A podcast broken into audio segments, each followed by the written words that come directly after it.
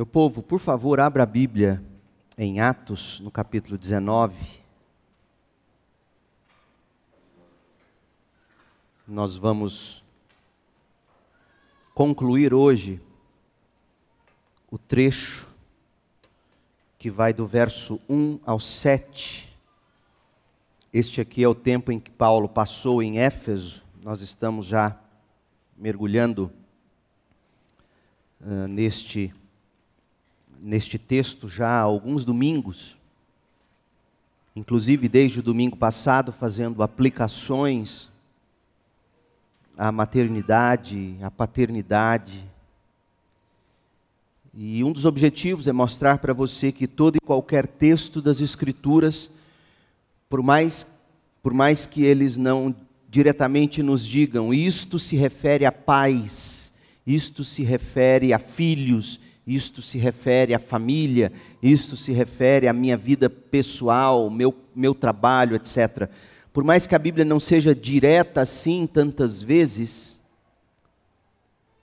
qualquer parte da Escritura, de algum modo, se aplica a todas as áreas da nossa vida. E este tempo de Paulo em Éfeso, plantando a igreja de Éfeso, nos revela, como vimos no domingo passado, que a maneira maternal com a qual tantas vezes Paulo tratou seus filhos na fé, as igrejas que ele plantava, a maneira paternal, igualmente, com a qual ele tratava a todos, revelam para nós um padrão de maternidade, um padrão de paternidade. Seja você pai e mãe de de filhos biológicos, pai e mãe de filhos adotivos.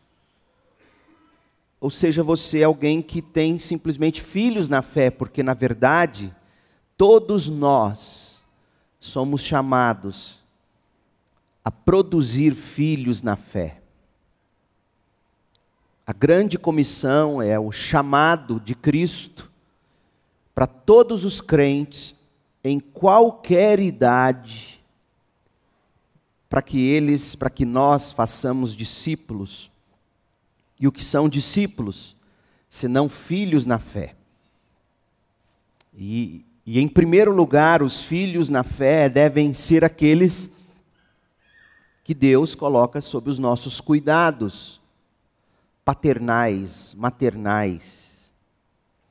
O texto é Atos 19, e nesta manhã eu quero tratar da segunda e última parte da maternidade missional. E por favor, não deixe esse tema bloquear sua mente. Poxa, o pastor vai falar de novo para mães. Não é isso apenas. Mas vamos lá, o texto. Esta é a palavra de Deus, Atos 19, de 1 a 7. Enquanto Apolo estava em Corinto, Paulo viajou pelas regiões do interior até chegar a Éfeso, no litoral onde encontrou alguns discípulos. Paulo lhes perguntou: Vocês receberam o Espírito Santo quando creram? Não, responderam eles. Nem sequer ouvimos que existe o Espírito Santo. Então, que batismo vocês receberam? perguntou Paulo. O batismo de João, responderam. Paulo disse: João batizava com o batismo de arrependimento, dizendo ao povo que cresce naquele que viria depois, isto é, em Jesus. Assim que esses discípulos ouviram isso, foram batizados em nome do Senhor Jesus. Paulo lhes impôs as mãos e o Espírito Santo veio sobre eles e falaram em línguas e profetizaram.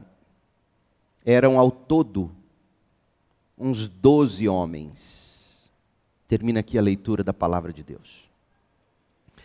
A nova aliança confirmada com o sangue de Cristo, esta nova aliança nós celebramos todo domingo de ceia. A nova aliança derramada ou, ou comprada, conquistada pelo sangue de Cristo. A nova aliança no sangue de Cristo. A nova aliança no sangue de Cristo, ela ressignifica a maternidade e a paternidade. A nova aliança no sangue de Cristo ressignifica a família, casa, lar. Desse modo, para usarmos a linguagem de Gloria Furman no livro publicado pela Pronobis Editora, a maternidade na nova aliança se torna maternidade missional. A paternidade na nova aliança se torna paternidade missional. Família na nova aliança se torna família missional. É muito importante isso agora em maio, mês da família. A família se torna missional. O que significa ser missional? Significa que o pai, a mãe, os filhos, a família se torna uma família missionária sem trocar de CEP. Pai e mãe se tornam missionários entre os filhos, biológicos ou adotivos. Assim como um missionário, uma missionária que deixam sua pátria, vão para um outro continente, para um povo de outra língua, outros costumes, e esses missionários, quando lá chegam, eles dedicam a vida inteira deles a um único fim: fazer discípulos e plantar igrejas cristãs. Essa também é a tarefa que pai e mãe têm com os filhos. Como eu preciso deixar isto claro para vocês, meu povo. Numa época onde as pessoas dizem que a sua função número um é promover ou prover plano de saúde para o filho, boa refeição, esportes, educação top de linha para que ele consiga, ela consiga passar numa universidade top num mundo, inclusive evangélico, onde isso tudo é, é, principalmente destacado, a gente acaba se esquecendo de que a sua função número um, papai, mamãe, é ser missionário para os seus filhos, ganhá-los para Cristo, discipulá-los em Cristo.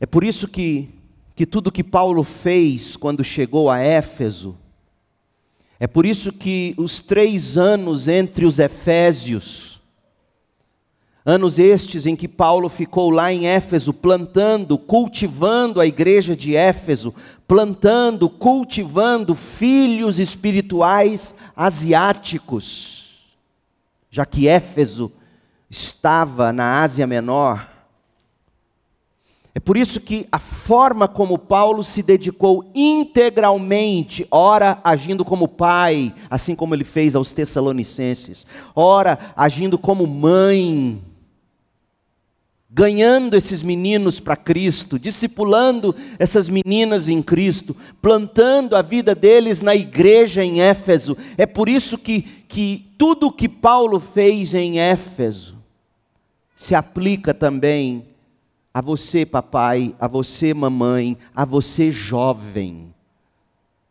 onde Deus plantou você.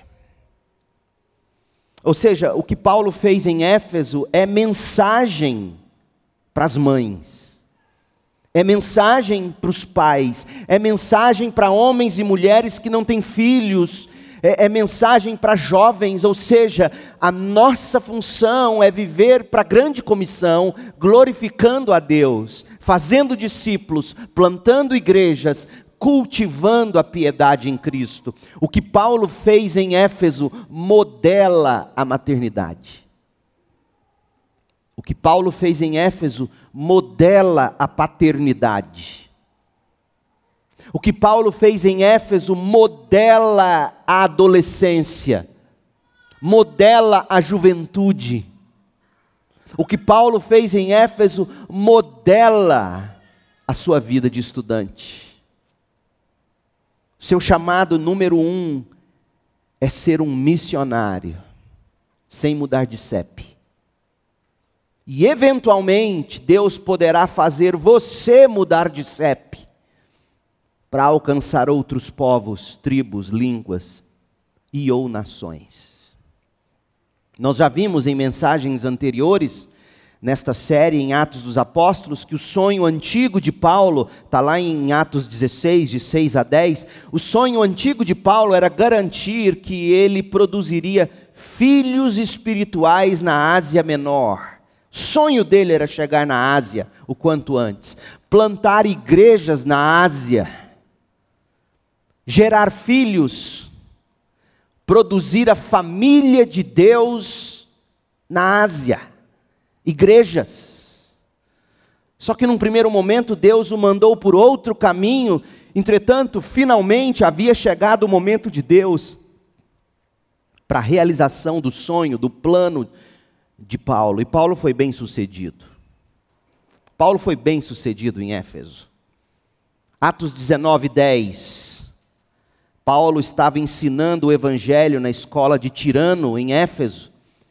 E ele fez isso durante os dois anos seguintes, e gente de toda a província da Ásia, tanto judeus como gregos, ouviu a palavra do Senhor, e apesar de todos os obstáculos, a gente lê no versículo 20 agora, que a mensagem a respeito do Senhor se espalhou amplamente e teve efeito poderoso. Paulo foi bem sucedido. Chegando a Éfeso, depois do seu primeiro e breve contato com a cidade, esse primeiro e breve contato está em Atos 18, de 19 a 23.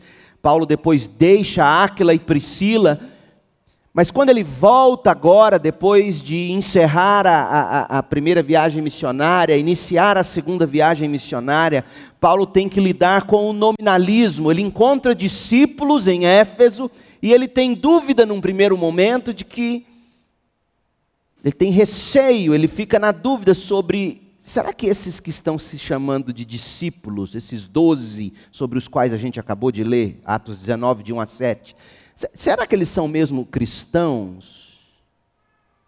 Eles dizem que, que seguem Jesus, mas será que são mesmo cristãos? Paulo está lidando com o nominalismo, isto é, com gente que se dizia discípulo, mas não era discípulo de verdade. Sabedor de que muitos podem se dizer discípulos e não serem discípulos de verdade, Paulo então se certificou de que aqueles homens tivessem de fato recebido o Espírito e professado a fé pelo batismo. E por que, que ele se preocupa com essas duas coisas? Recebimento do Espírito e batismo. Nós já vimos isso.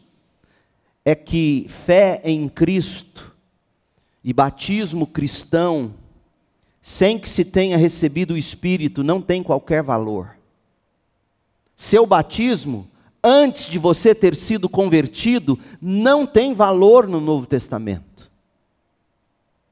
A sua vida, por mais que você se declare cristão, crente, se não produz o fruto do Espírito, é oca, é vazia. Feito e acabado, Paulo então, tendo ele identificado que esses homens não tinham ainda sido salvos, Paulo identificou isso. Como que Paulo identificou isso? Ora, eles disseram, nós, nós nem ouvimos falar que o Espírito foi derramado ou, ou nem ouvimos falar que o Espírito existe, é provável que eles não estivessem dizendo, nem ouvimos falar que o Espírito existe. Não foi isso que eles devem ter ouvido, porque o Antigo Testamento falava do Espírito. O que eles provavelmente estavam dizendo era: é, nós nunca ouvimos dizer que o Espírito já desceu em Pentecostes. Paulo vê na hora, eles não têm o Espírito, e se não têm o Espírito, não são crentes. E se foram batizados, foi um batismo que não foi batismo, foi apenas um banho nas águas. Paulo então prega o evangelho para eles, eles creem em Jesus, eles conectam a, a promessa messiânica que, que eles já haviam abraçado, a promessa do Messias. João Batista falava disso: o Messias virá, aquele que resgatará Israel dos seus pecados. Mas, mas o que Paulo faz é dizer: esse Messias que vocês esperavam é Jesus Cristo, ele veio. Ele veio. E Paulo então apresenta o Evangelho. Ele veio porque nenhum de nós consegue cumprir a lei de Deus. Por que, que eu sei que Paulo deve ter tratado nestes termos? É só você ler os sermões de Paulo em outros contextos, em Atos dos Apóstolos. Essa era a mensagem dele. Olha, Jesus veio, Deus se fez carne em Jesus, ele cumpriu a lei no próprio corpo, ele viveu a vida que a gente não consegue viver. E ele morreu como substituto, como Cordeiro de Deus que tira o pecado do mundo. Foi isso que João Batista anunciou. Eis o Cordeiro de Deus que tira o pecado do mundo. Ele foi pregado na cruz, ele foi sepultado, depois, no terceiro dia, ressuscitou. E sabe o que é mais impressionante? Em Pentecostes, o Espírito veio sobre a igreja. E aí esses homens creem nisso, esses doze e é por isso que eles são batizados em nome de Jesus, versículo 4. E assim que eles ouviram tudo isso, versículo 5, eles foram batizados em nome do Senhor Jesus Cristo. O que que Paulo estava fazendo? Paulo estava construindo a família de Deus em Éfeso. Paulo estava plantando uma igreja em Éfeso. Uma igreja com DNA bíblico, DNA da grande comissão. E de novo, deixe-me dizer para você, com base na grande comissão, a gente já viu isso, nós não podemos perder isso de vista, sob pena de deixarmos de ser igreja. É possível uma igreja deixar de ser igreja e morrer? Sim, é possível. É só você visitar as ruínas da cidade de Éfeso, por exemplo, e descobrir que aquela igreja não está lá mais. Morreu. Perdeu o primeiro amor. É possível a segunda igreja batista em Goiânia, Deus nos livre disso. Em algum ponto, em algum momento, deixar de ser igreja e morrer. Como muitas, entre aspas, igrejas hoje, que se dizem igreja e não são, por mais que digam e usem o nome de Jesus Cristo. O que faz uma igreja ser igreja? Primeiro é que ela prega o evangelho da cruz de Cristo. Segundo é que ela pratica as ordenanças, batismo e ceia. Falamos disso recentemente. E terceiro, ela se propõe a ensinar todas as coisas que o Senhor Jesus nos ordenou. Prega o evangelho, pratica as ordenanças, se propõe a ensinar as doutrinas centrais da fé cristã. É isto que nos torna igreja. E foi o que Paulo fez em Éfeso. E é isto que os pais, papai e mamãe, devem fazer com seus filhos. Este é o papel da maternidade missional, este é o papel da paternidade missional, este é o papel da família missional, qual seja pregar o Evangelho, modelar o Evangelho para os filhos. Isso é mais importante do que você simplesmente chegar, eu sou um homem trabalhador, eu sou uma mulher dedicada. Porque tem muitos homens trabalhadores que não modelam o Evangelho. Sua responsabilidade número um é modelar o Evangelho, e modelando o Evangelho, você é homem trabalhador, como Paulo foi trabalhador. Paulo chegou um momento da vida dele que ele não tinha mais condições de sobreviver com as ofertas que as igrejas mandavam para ele, ele que não era homem de extorquir ninguém, ele mesmo começou a trabalhar com as próprias mãos, fazendo tenda. Ele trabalhou duro, ele, ele modelou trabalho. Ele vai dizer isso para os tessalonicenses. Eu modelei o trabalho para vocês. Ele vai, ele vai chegar a dizer aos tessalonicenses: quem não trabalha, que não coma. Você tem que comer do fruto do seu trabalho. Mas Paulo não fazia da modelagem de homem trabalhador sua prioridade. Sua prioridade era a modelagem de homem do Evangelho, que trabalhava sim. Filhos precisam ver pais modelando o Evangelho, pais pregando o Evangelho, mães também. E hoje à noite nós vamos falar muito sobre o papel do homem na série que nós estamos estudando sobre a construção de uma teologia de gênero e nós vamos falar sobre, sobre a versão original do homem antes da queda e, e nós vamos ver qual é a responsabilidade primária do, do homem, do masculino, na sociedade e no lar, sobretudo na família e na igreja. Os pais modelam o Evangelho, os pais pregam o Evangelho com o objetivo de ver os filhos confessarem a fé em Jesus serem batizados sob profissão de fé e plantar a vida deles numa igreja local. Veja, a maternidade missional é isso, a paternidade missional é isso, a família missional é isso, é cumprir a grande comissão, em primeiro lugar, com os filhos.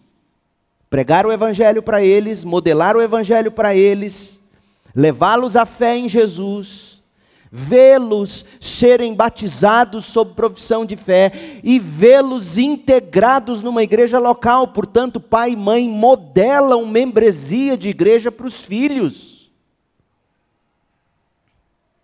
Gente, é de partir o coração o que eu tenho visto. Onde nós nos preocupamos, acima de tudo, com que nossos filhos tenham toda a base necessária para passarem num bom curso na faculdade. Isso, isso é louvável, isso é nobre, mas isso não é prioridade, porque é possível seu filho passar na melhor faculdade e perder a alma dele lá dentro. Eu ouvi de um pré-adolescente essa semana, numa grande escola de Goiânia, um amiguinho dele da Assembleia de Deus, ouvindo do professor que Deus não existe, o professor atacando o criacionismo bíblico. Sabe o que o menino disse no final da aula? Eu não acredito mais que Deus criou o universo. É isso que você quer, pai? Dar tudo e ele perder a alma.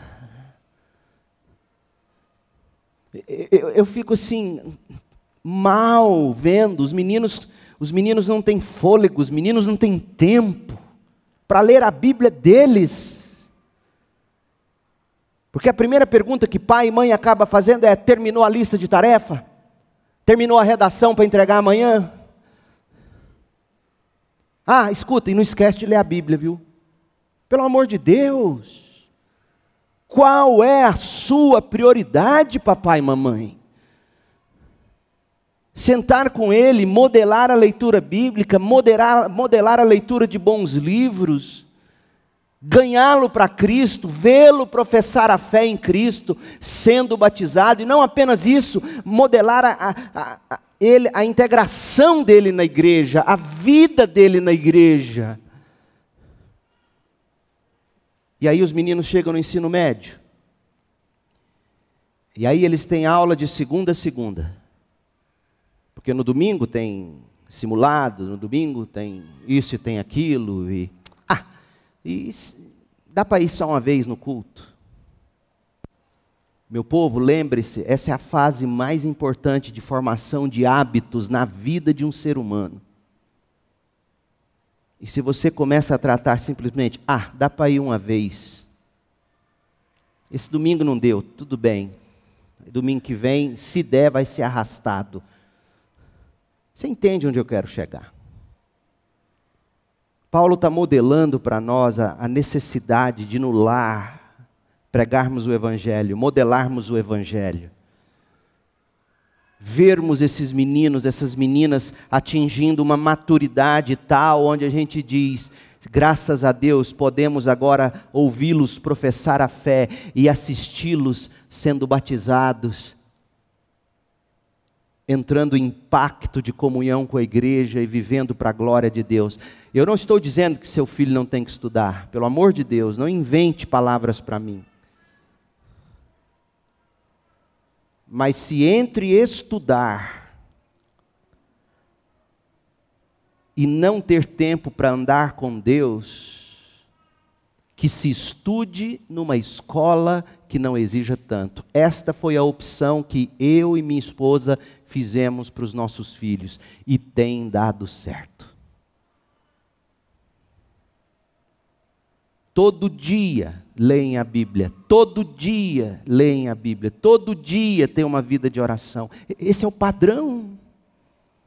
Ontem, celebrando os 18 anos da Isabela, me emocionei, não contive lágrimas, porque de saber que meus filhos andam no caminho do Senhor, são imperfeitos, não são perfeitos, mas dedicados, comprometidos. Porque antes de tudo, e não porque eu sou pastor, antes de tudo, porque eu sou cristão, eu sempre fiz questão de dizer: Evangelho primeiro, igreja e comunhão na igreja primeiro. Pai, não enfie sua filha, seu filho, num esquema de estudos que, que o tempo que sobrar para ele vai ser trapo para Deus. O menino não vai conseguir ler um versículo bíblico, não vai ter prazer em estar na comunhão com a igreja. Pelo amor de Deus, pela alma dos seus filhos, acorde enquanto é tempo. Não entre nessa loucura, nessa fabricação de neuróticos. Há de se estudar. Enquanto eles não têm trabalho, o trabalho deles é o estudo. Mas você já parou para pensar se o trabalho dele sendo o estudo, o ritmo que você está impondo agora por causa da escola, não é o ritmo que ele vai aprender quando ele chegar a hora de trabalhar? Não, hoje eu não vou não, porque eu preciso ganhar um pouco mais, então eu tenho que fazer mais 10 plantões. Não, hoje eu, tô, eu, eu tenho que vender, hoje. É o ritmo. Se você está ensinando que o trabalho dele agora é trabalhar, e é mesmo, mas se você está ensinando que tudo bem, esse é o ritmo, não se esqueça. Quando ele terminar os estudos, esse será o ritmo no trabalho. E vai ser tarde você dizer, mas você não tem tempo para ler a Bíblia, você não tem tempo para ir na igreja, tem tempo que eu não te vejo. Eu já vivi o bastante para ver filhos muito bem formados, mas absolutamente perdidos muito inteligentes, muito civilizados, muito gente boa, mamãe e papai dizendo: Mas ele é tão bom, a semente do Evangelho foi plantada. Você sabia que é pior ainda? Os sociólogos nos dão conta de que quanto mais dentro de uma religião, dentro de uma fé, e eles se desviam dela, mais duro ainda é trazê-los de volta. Se você acha que eu estou querendo impor medo, não é medo, mas é realidade. Aprenda com o modelo de Paulo. Paulo, noutra mensagem, a obra do Espírito Santo, dois domingos atrás, é, é, nós fizemos todas as considerações necessárias sobre a obra do Espírito e, portanto, não vamos dizer nada agora, apenas que pelo Espírito, deste ponto em diante, os filhos na fé de Paulo estavam aptos para ministrarem em Éfeso e além de Éfeso. Como é que a gente sabe disso? Olha os versos 6 e 7 de Atos 19. Atos 19, 6 e 7. Paulo lhes impôs as mãos, o Espírito Santo veio sobre eles o Espírito Santo veio sobre eles, eles receberam o poder para serem testemunhas, não é isso? A vinda do Espírito Santo no livro de Atos está relacionada ao poder para você testemunhar, é isso que está dito lá no início do livro. Vocês receberão poder, vocês receberão o Espírito e serão minhas testemunhas em Jerusalém, Judéia, Samaria e até os confins da terra. Então, quando Lucas escreve, Paulo lhes impôs as mãos e o Espírito veio sobre eles, Lucas está nos dizendo, eles estão agora verdadeiramente empoderados para fazer discípulos. É isso que você quer do seu filho. E falaram em línguas e profetizaram. Eram ao todo uns doze homens.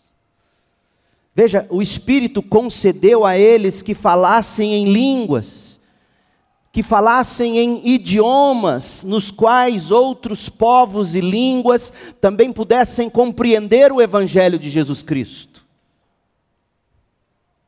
E o apóstolo também concedeu que eles profetizassem, que ministrassem as necessidades espirituais dos novos crentes, sob os cuidados deles agora. Olha, sobre o papel da profecia, para refrescar sua memória. 1 Coríntios 14, abra lá. O, o que, que é profecia no Novo Testamento? O que significa dizer que esses doze homens de Éfeso estavam profetizando? O que eles fariam com essa profecia? Verso 3, 1 Coríntios 14, 3. Paulo está dizendo que ele prefere que na igreja se profetize acima de línguas. A profecia é mais importante na igreja do que o uso das línguas, desde que as línguas, e aí vem a sequência, mas um minuto. Veja primeiro porque profetizar é prioridade. E o que significava esses discípulos de Éfeso, agora verdadeiramente crentes, batizados no Espírito, cheios do poder do Espírito, profetizando, o que eles fariam com a profecia? Verso 3: Aquele que profetiza fortalece, anima e conforta os outros. É isto que você quer, papai e mamãe filhos que saibam, pela palavra de Deus, fortalecer outros, animar outros, confortar outros com a palavra de Deus. Verso 4: Quem fala em línguas fortalece a si mesmo, mas quem profetiza fortalece toda a igreja de Cristo no Evangelho. Eles estavam aptos agora para fazerem isso pegar a Bíblia, abrir a Bíblia, desembrulhar a Bíblia e pelo Espírito, no Espírito, iluminar mentes e corações, usando a Bíblia para fortalecer, para animar, para confortar. Sabiam interpretar a Bíblia e aplicar a Bíblia no poder do Espírito. E o papel das línguas? Versículo 5. 1 Coríntios 14, 5. Gostaria que todos vocês falassem em línguas. Inglês, francês. Eu não estou forçando a aplicação aqui, não, irmãos. A gente quer que os filhos aprendam alemão, francês, inglês, mandarim, para fechar grandes negócios, para trazer as coisas da China, ganhar muito dinheiro. Gostaria que todos falassem em línguas.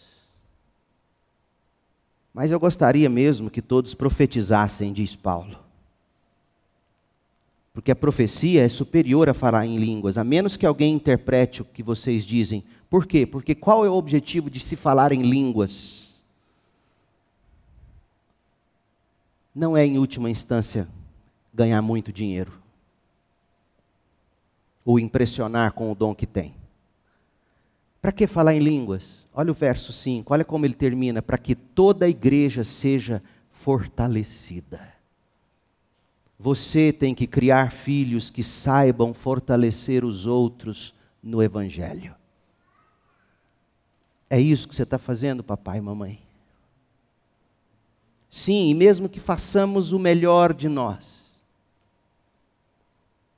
eles ainda correm o risco de escolher o caminho de destruição. Então, se seus filhos já estão criados e você infelizmente não os vê neste caminho, a mensagem desta manhã não é para destruir você. Porque mesmo Deus teve seus filhos escolhendo um caminho de morte, lá no Éden, tudo perfeito. Seu papel é orar, é fazer como Susana, a esposa do Spurgeon, ou melhor, melhor, eu confundi a biografia. A mãe do Spurgeon, se não me engano, foi a mãe dele ou a esposa dele orando pelos filhos deles. Mas acho que foi a mãe de Spurgeon, e Spurgeon escutou a mãe dele orando assim. Meu Deus, algo mais ou menos assim. Meu Deus, se for para eu não ver meus filhos no Evangelho, safe a vida deles. Tem que ter coragem para orar assim, mamãe. E seu filho tem que entender que um caminho de perdição não é brincadeira, é vida ou morte. A gente tem que tratar com todo amor, a gente tem que acolher com todo carinho e responsabilidade devidos a qualquer ser humano, é nem pai e mãe. Mas a verdade cheia de graça precisa ser dita: este seu caminho é de morte. Eu não coaduno com ele. E oro mesmo, oro mesmo para que você sinta todo o peso da desgraça desse mundo de pecado, para você não ter alegria nessa vida de morte que você escolheu para você. Poxa, mãe, poxa, pai, você não me ama? Amo ao ponto de te dizer o que talvez ninguém teria coragem de dizer, porque é a mais pura verdade. Diga isso uma vez, olho no olho, e passe a orar como quem disse a verdade. Meu povo não é brincadeira. Criação de filho não é para a gente ter alegria apenas no fim de semana, postar no Instagram, eu, meus filhos, meus netos. Criação de filhos é para vê-los profetizando e falando línguas que fortaleçam outros no Evangelho. Ah, o dia em que eu vir isso acontecer, mesmo que meus filhos não fiquem ricos, e nada contra dinheiro, o dia em que eu vê-los assim, eu vou poder dizer: Pai, como o Tim Keller agora, né, faleceu essa semana. Coisa mais linda ele dizendo: Pai, me leva para casa, eu estou pronto. Pai, não, papai, mamãe, crente que me ouve, não vamos brincar com essas coisas. O papel número um de todo cristão é fazer discípulos. Essa é a grande comissão, para o solteiro e para o casado. Para o solteiro, ele terá mais tempo e oportunidades e condições, já que ele não se preocupa com as dificuldades do casamento. Paulo vai dizer isso aos Coríntios. Ele pode dar muito mais, ofertar mais, fazer mais, viajar mais, missões, mais missões, mais discipulado. E Deus ama quem faz isso. E por isso eu insisto àqueles da nossa igreja que acham que uma mulher solteirona, um homem solteirão é desperdício de vida. Não ensine eles a pensar assim. Desperdício de vida é você se enfurnar num casamento que não é do agrado de Deus e que vai te impedir de fazer o que você tem que fazer para a glória de Deus. Aliás, vamos, não vamos longe, tá?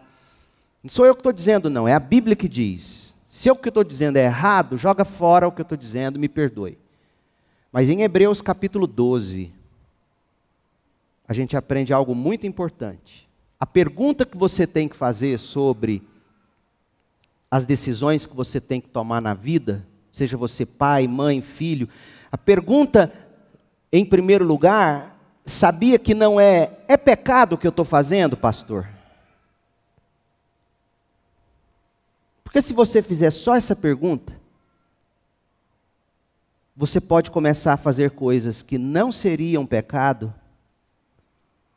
mas que vão te atrapalhar de correr a corrida, porque Hebreus, a Bíblia é tão sábia, porque ela diz assim: deixem de lado todo pecado e todo peso, todo embaraço que impede você de correr a corrida. Portanto, a pergunta que abrange também o pecado é: Senhor, esta decisão vai me impedir de correr a corrida?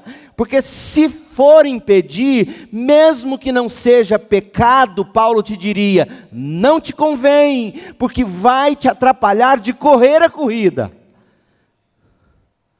Meu Deus, que absurdo! Eu tenho visto a igreja de Jesus muito mais preocupada em bem-estar e futuro do que com santidade e a glória do reino de Deus sendo expandida.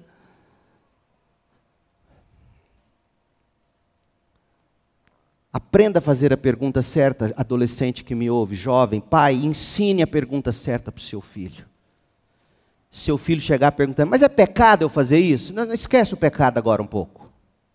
Porque o que eu tenho que te dizer, se você concordar comigo, ainda que não seja pecado, você não deve fazer. E a pergunta que eu te faço é: essa decisão que você quer tomar vai embaraçar você? Vai atrapalhar você? Vai ser peso para você na corrida? Porque se for, não é para você.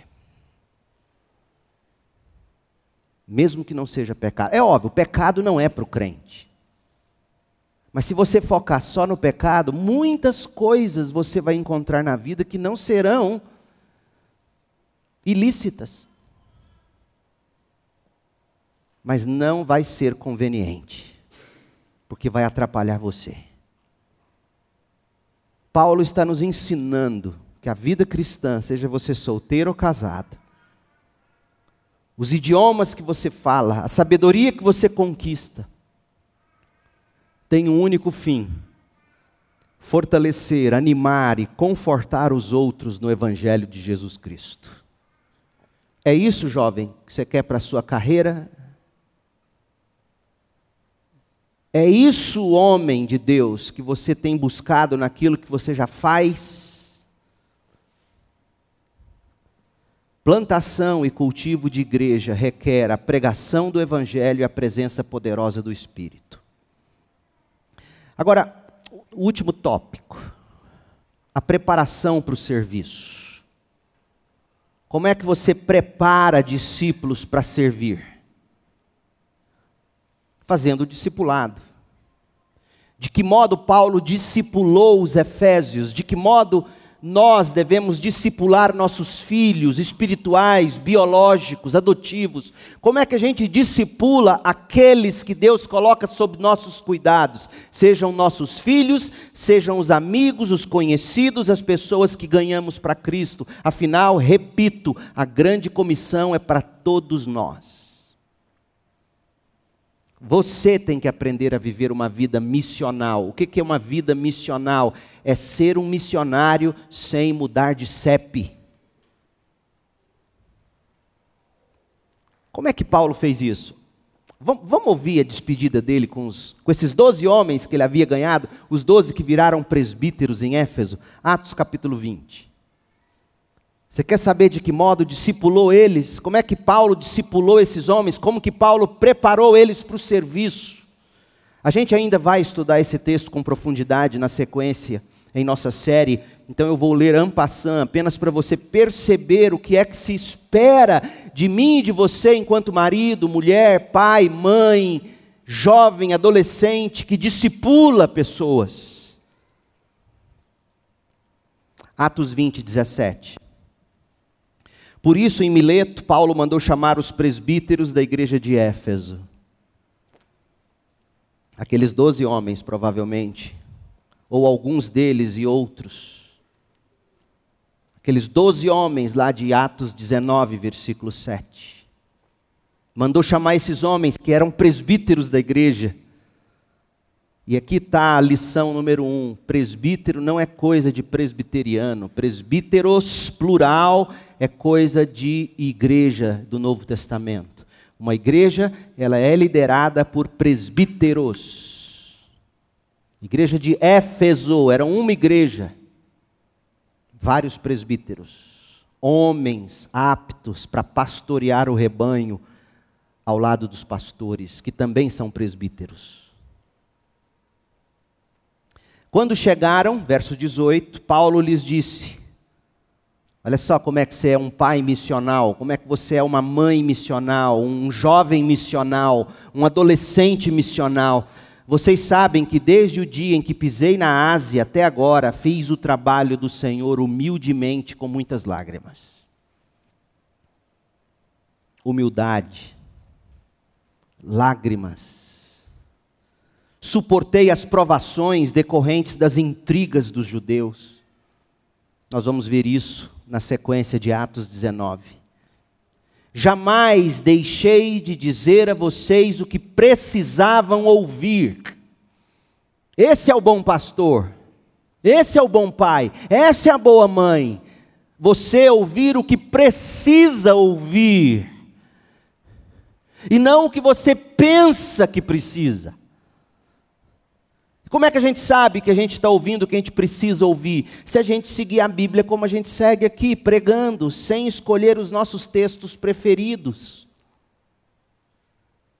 Pega um livro da Bíblia e, e vai de A a Z nele, na sequência. A gente vai ouvindo o que a gente precisa ouvir. Todo o conselho de Deus. Seja publicamente, seja em seus lares anunciei uma mensagem única, uma única mensagem, tanto para judeu como para grego. A mesma mensagem para um filho e para o outro. Claro, de repente, com maneiras diferentes. Um filho é mais sensível que o outro. Mas é a mesma mensagem. É necessário que se arrependam. Essa é a mensagem. É necessário que você se arrependa, meu filho se volte para Deus e tenha fé em nosso Senhor Jesus. Ah, mas eu sou crente, mas esse fruto de vida é de quem não é. Verso 25. Agora sei que nenhum de vocês, a quem anunciei o reino, me verá outra vez. Por isso declaro hoje que se alguém se perder, não será por minha culpa. Paulo está dizendo, ainda que ele tenha feito tudo certo, e Paulo fez, ele contava com a infelicidade de que alguns poderiam se perder. E é verdade, dentro da nossa própria casa. E minha oração é que nenhum de seus filhos se percam. Mas ainda que você faça tudo certo, é possível. E não será sua culpa, se você tiver feito o que tem que ser feito. Isso aqui é um alívio para pai e mãe. Um alívio no sentido de não se culparem. Mas ver um filho seguindo o caminho da perdição é devastador. Pois não deixei de anunciar tudo que Deus quer que vocês saibam. Verso 32: E agora, e agora eu os entrego a Deus, eu os entrego a mensagem da graça de Deus.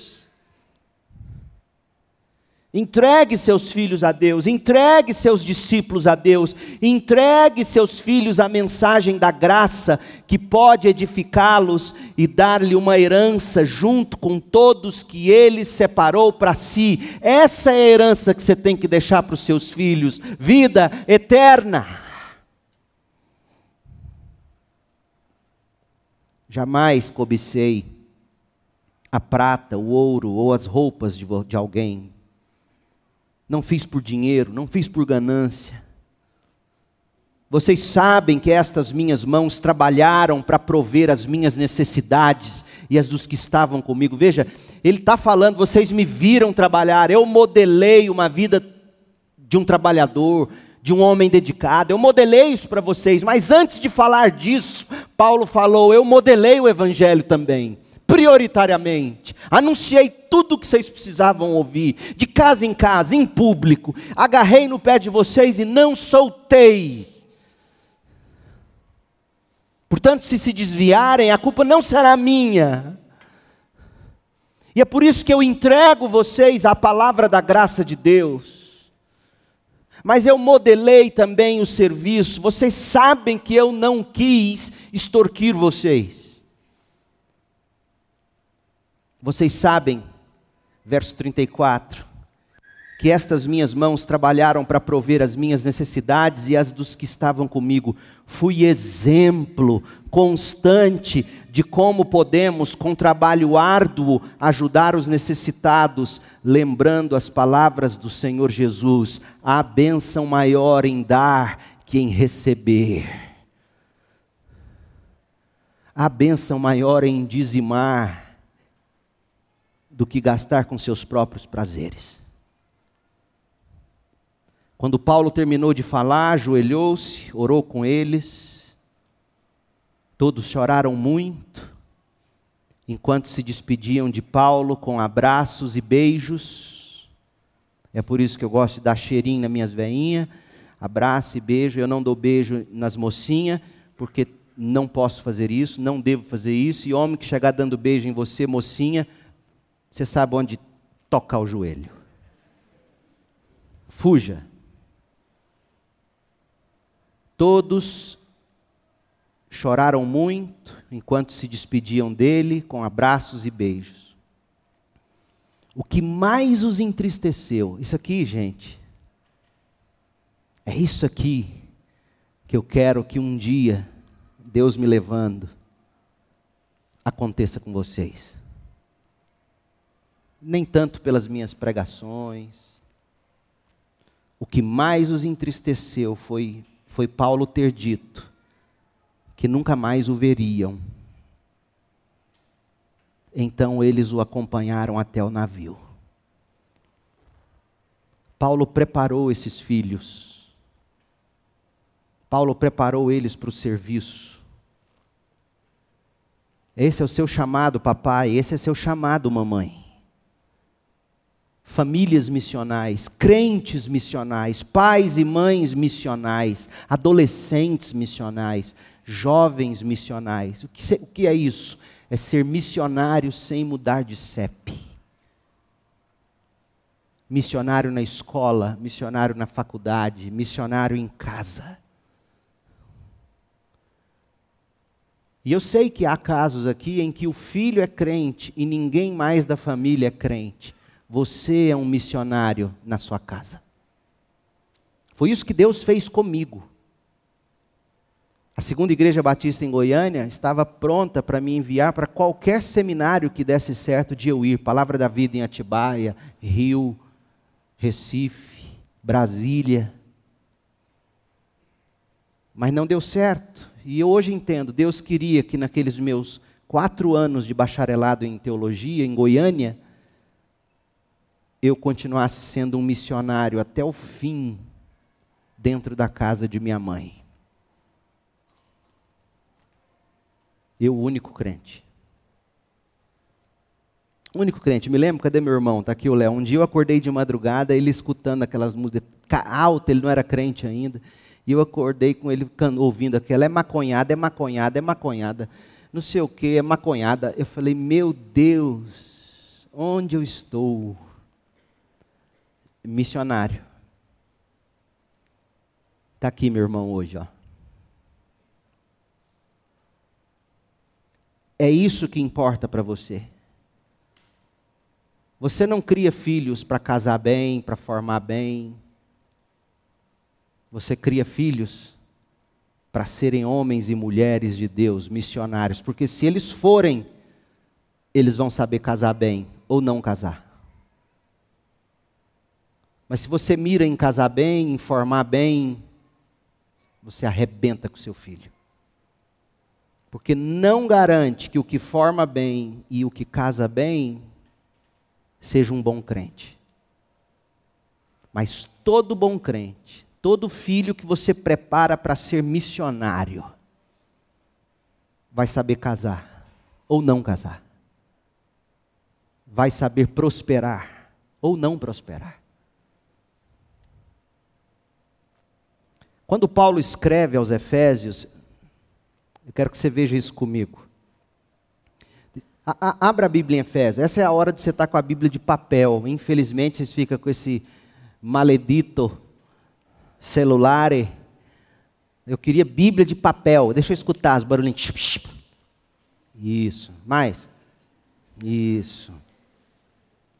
Veja a carta aos Efésios, veja toda a estrutura dessa carta. Deixa eu te mostrar. Capítulo 1 de 1 a 14, Paulo está saudando a igreja e louvando a Deus pela salvação. Ele começa essa carta dizendo: Efésios, assim como eu ensinei para vocês quando eu estive aí, a primeira coisa na vida pelo que você deve louvar é pela sua salvação. Efésios 1, de 1 a 14. E aí, do verso 15 ao 23, tem a primeira oração de Paulo. Marca isso aí. Primeira oração de Paulo. Efésios 1, de 15 a 23. E Paulo vai orar por revelação. Porque, olha, mãe, papai, jovem, adolescente, marca essa oração. Efésios 1, de 15 a 23. E você vai fazer dessa oração sua meta de vida. Porque era por isso que Paulo orava quando ele pensava nos Efésios. Você vai fazer isso a meta da sua maternidade, da sua paternidade, da sua vocação profissional liberal, missionário entre as nações, não importa, porque de fato você é um crente missional, é missionário sem mudar de CEP, é, é, essa é a sua vida. Efésios 1, de 15 a 23. Primeira oração de Paulo. Depois você vai estudar lá à tarde. Efésios 2, de 1 a 10, a nossa posição individual como cristão cristãos, quem nós éramos sem Cristo e o que nos tornamos em Cristo. É isso que você tem que ensinar seu filho. É isso que você tem que ensinar ao próximo, o que é uma vida sem Cristo. Efésios 2, de 1 a 3, de 1 a 4. E depois até o verso 10, o que é ser um cristão em Cristo, e depois do verso 11 do capítulo 2 até o verso 13 do capítulo 3, Paulo vai falar da reconciliação do crente na igreja, no corpo de Cristo. Porque esse crente salvo, Efésios 2, de 1 a 10, ele não vive desigrejado, ele vive na igreja, Efésios 2, 11 até 3, 13. E aí, capítulo 3, de 14 a 21, a segunda oração de Paulo, é, é oração por conscientização capítulo 1, de 15 a 23, oração por revelação. Capítulo 3, de 14 a 21, oração por conscientização. É isso que seu filho tem que ter consciência. É disso aqui. Leia essa oração, ore essa oração. As pessoas para quem você deve pregar o Evangelho. É isso, vida missional, entende essas duas orações e, e vivem nelas capítulo 4, de 1 a 16, Paulo vai falar da unidade da igreja, da edificação. Todos nós somos chamados para edificar uns aos outros. Os pastores, os presbíteros discipulam, capacitam as ovelhas para que elas desempenhem seu ministério. E aí você vai ensinar seu filho que existe autoridade pastoral, sim. Mas se você na mesa do jantar come o seu pastor assado? De que modo você vai ensinar para esse menino, para essa menina, que ele precisa se submeter a um pastor? E aqui eu digo de coração: se eu não sou o tipo de pastor que te agrada, encontre um para você respeitar diante dos seus filhos e mude para outra igreja mas você precisa modelar para os seus filhos o amor, o respeito aos presbíteros deles. Isso é bíblico. A santidade em todas as áreas da vida, Efésios 4, de 17 a 21, ou Efésios 4, 17 até o capítulo 5, 21, Paulo vai falar da santidade em todas as áreas da vida capítulo 5, 22, até o capítulo 6, versículo 9, os papéis no lar, os papéis na sociedade. Veja, as pessoas pegam Efésios 5 e dizem: está vendo? A prioridade da vida de um homem é a família dele. Não, não é a família dele. A prioridade da vida de um homem e de uma mulher é Cristo e a vida dele no corpo de Cristo, porque foi quatro capítulos e meio, Paulo falando do crente e do crente na igreja, para somente agora falar do papel dele no lar e na sociedade. Gente, no céu não vai ter sua família, nem a minha, mas vai ter a igreja. O propósito da família, o propósito do lar, o propósito de casamentos é espelhar Cristo e a igreja para o mundo. Paulo está ensinando você ensinar isso para os seus filhos. Você vai escolher um casamento? Escolhe, filho, aquela mulher que você entende vai se submeter em graça e amor à sua liderança amorosa, servil. Porque é espelhar Cristo e a igreja. Paulo fala da batalha espiritual, capítulo 6, de 10 a 20. Você já parou para pensar, papai, em sentar com seus filhos que estão sofrendo bullying? Você já parou para pensar que você pode sentar com seus filhos, tendo esse texto de Efésios 6, de 10 a 20, e ensinar para eles que a nossa luta não é contra carne ou sangue, desde cedo, desde aquele amiguinho, daquela amiguinha que está fazendo brincadeira humilhante, bullying com a sua filha, com o seu filho. Você vai tomar as medidas corretas, óbvio, você vai procurar a direção da escola, etc. Mas você já parou para pensar que Deus está te dando a oportunidade, ainda na tenra idade de seus filhos, de você ensinar a realidade de uma batalha espiritual? Minha filha, meu filho, senta aqui, vamos ler Efésios 6, de 10 a 20. Porque a nossa luta não é contra o amiguinho. E aí você. Você não pode fazer como Samuel fez uma vez lá em Campinas, meu Deus do céu, pequenininho. Quantos anos tinha o Samuel? Seis anos. O amiguinho com bullying nele, bullying, bullying. Um dia ele virou e falou assim: Sua mãe é uma galinha. Eu falei: Meu Deus do céu. A mulher ficou uma onça, porque ela era. E era daquelas galizé mesmo, brava.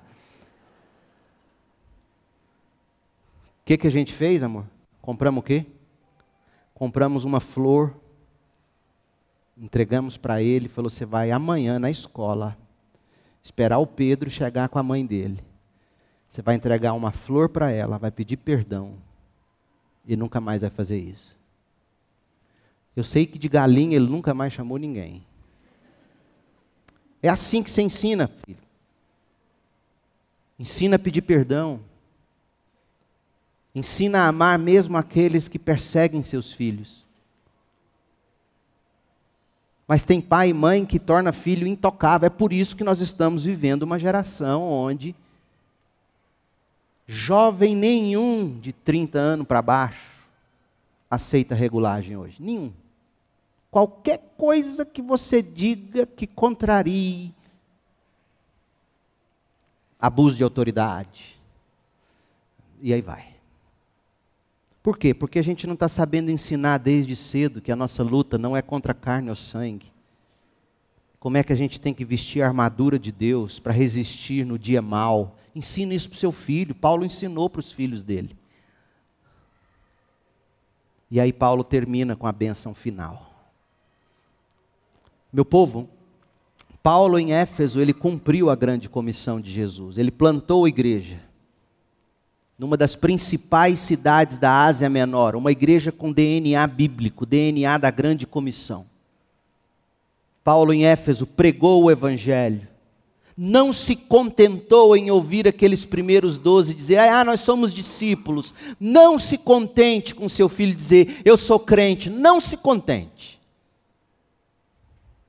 Por isso que a gente vai batizar seus filhos o mais tarde possível, lá pelos 16 pelo menos porque a gente quer que você teste até o, até o limite. É crente? Vamos ver os frutos. Deixa eu te ensinar a frutificar para Jesus. Você prega o Evangelho, você cultiva a vida no Espírito, você pratica as ordenanças, você prepara líderes. É isto que a CIB tem que fazer e é isto que eu e você temos que fazer no chamado missional que Deus nos deu. Foi Paulo, Paulo fez isso em Éfeso. Ele pregou, ele modelou o evangelho, a palavra de Deus toda, ele ele congregou para celebrar as ordenanças de Jesus, batismo e ceia. Ele se reuniu regularmente, publicamente, de casa em casa, para ensinar todas as coisas que Jesus nos ordenou. É isto que você quer para o seu filho. Mais do que nota mil na redação do Enem. Você quer seu filho amando Jesus. Crente, entendendo que o chamado dele é missional. O que é missional? Repete para mim. Ser missionário sem mudar de CEP. O que é missional? Esse é o nosso chamado. E Paulo nos ensina isso. Vamos orar. Pai querido, como nós precisamos da tua graça para viver o Evangelho, para modelar o Evangelho, principalmente aos nossos. O Senhor mesmo, ó Senhor Jesus, experimentou na, na pele o quanto é difícil um profeta ser recebido com honra na sua própria casa. Ainda assim, foi profeta, sacerdote e foi rei. E esse é o chamado de todos nós. Ainda que na dificuldade do contexto familiar, somos chamados a ser profetas, profetizas que buscam fortalecer, cultivar, encorajar pelo Evangelho, no Evangelho. Ó Deus, dê sabedoria a cada pai, a cada mãe, diante, diante de tudo que foi exposto hoje. Há casos em que mudanças radicais terão que ser tomadas ou buscadas, decisões difíceis, Há casos em que o trabalho será redobrado. Mas quem disse que cumprir a grande comissão é fácil? É por isso que precisamos do teu espírito, do poder do teu espírito, para sermos testemunhas em casa, no condomínio ou na rua da casa, na cidade no trabalho, na escola, na faculdade e até os confins da terra. O chamado é missional. É para sermos missionários sem mudarmos de CEP. Esse chamado é para todos, não é só para o pastor, para o presbítero, para o diácono, para o missionário. Esse chamado é para o crente. Vão, façam discípulos de todas as nações, batizando-os em nome do Pai, do Filho, do Espírito Santo, ensinando-os a guardar todas as coisas, todas as coisas, ensinando-os a guardar todas as coisas que o Senhor Jesus nos ensinou. Isso é trabalhoso, meu Deus. Mas é um chamado de vida. E aqueles filhos que que por ora estão longe do aprisco. Que o Senhor mesmo os convença do pecado, da justiça, do juízo, faça-os cair em si, como foi com o pródigo. E que possam voltar com alegria e amor e fé e esperança e desejo de crescer.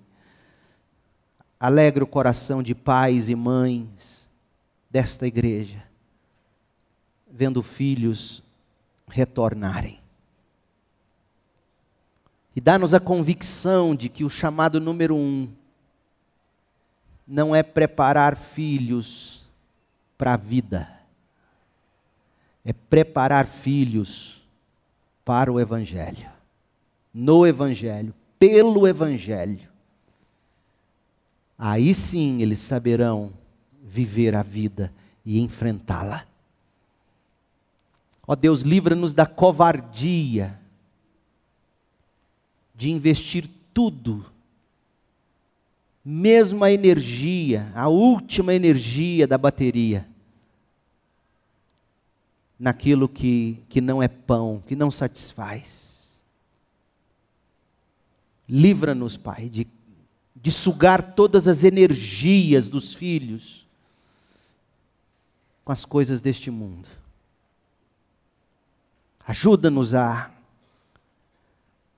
a infundir neles o Evangelho, a tua palavra, de modo tal que, ainda que não se formem no curso dos sonhos,